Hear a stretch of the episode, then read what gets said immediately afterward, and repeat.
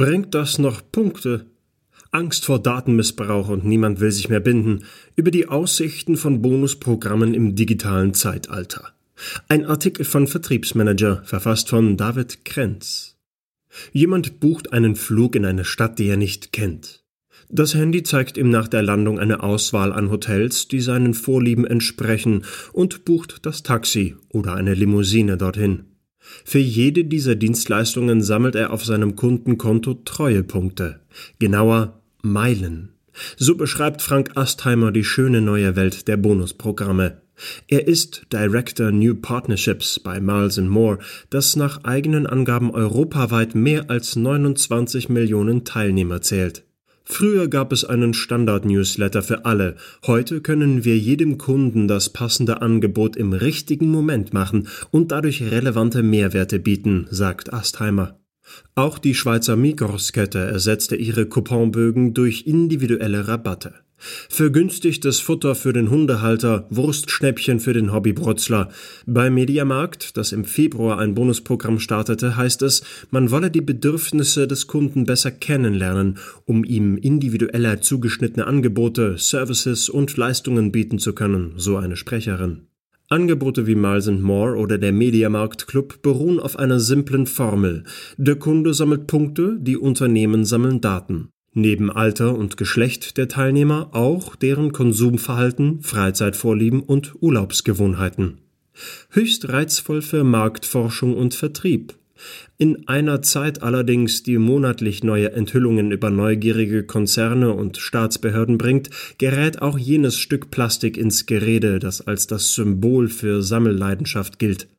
Wer beim Datenschutz auf Nummer sicher gehen will, sollte im Zweifel die Finger von Rabattkarten lassen, rät die Verbraucherzentrale. Der Unternehmensberater Dirk Lippold schreibt in seinem Buch Die Marketinggleichung, durch die zunehmende Angst vor Datenmissbrauch sinke die Akzeptanz der Kundenkarte. Studien zeichnen ein anderes Bild.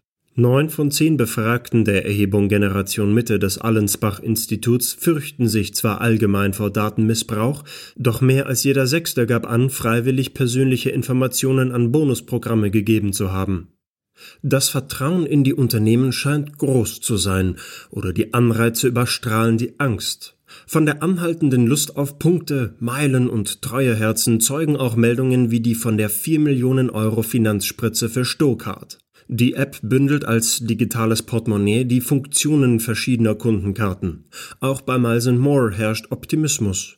Jeden Monat melden sich 150.000 Kunden an. Das ist eine deutsche Kleinstadt, sagt Astheimer.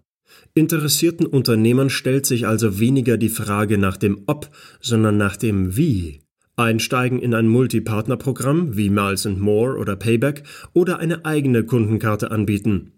Über ein Multipartnerprogramm kann ich schnell Neukunden gewinnen, weil sie sich bei ihren Einkäufen auf die teilnehmenden Unternehmen konzentrieren, um schnell Punkte zu sammeln, erklärt Heike Papenhof, Vertriebsprofessorin an der privaten Fachhochschule für Ökonomie und Management. Mit einem händlerspezifischen Angebot hingegen sei die Möglichkeit größer, eine Kundenloyalität aufzubauen, sagte sie. Die Motive der Modelle unterscheiden sich, doch in der Frage herrscht Einigkeit. Die Zeiten, in der sich mit Rabattversprechen Mitglieder gewinnen ließen, scheinen vorüber. Die monetären Vorteile werden von Kunden als austauschbar wahrgenommen, dagegen bleiben Statusvorteile ein starker Anreiz, sagt Professorin Papenhoff.